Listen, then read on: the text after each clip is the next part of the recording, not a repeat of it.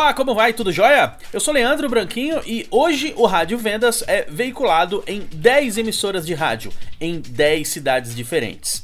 Eu fiz uma postagem em um grupo de compra e venda de uma destas cidades.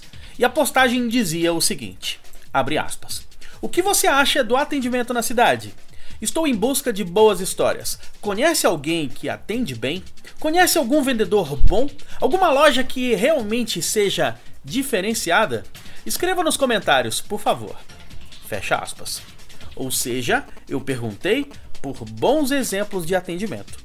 Em menos de 24 horas foram mais de 200 comentários. E por mais que eu tenha deixado claro que estou em busca de boas histórias, de bons atendimentos, várias pessoas escreveram comentários raivosos dizendo coisas como: Em tal loja eu não entro mais. Fui ignorado ao entrar em determinada loja. Os vendedores te analisam se você está bem vestido, para então decidir se vão te atender. O atendimento na cidade é péssimo, as pessoas te atendem com má vontade.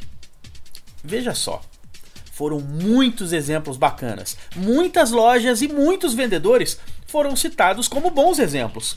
Porém, mesmo eu perguntando especificamente por boas histórias, algumas pessoas insistem em contar as vezes em que foram mal atendidas. Sabe o que isto significa? Que não existe mais espaço para amadorismo. Ou você atende bem de maneira consistente, ou desiste de trabalhar com clientes.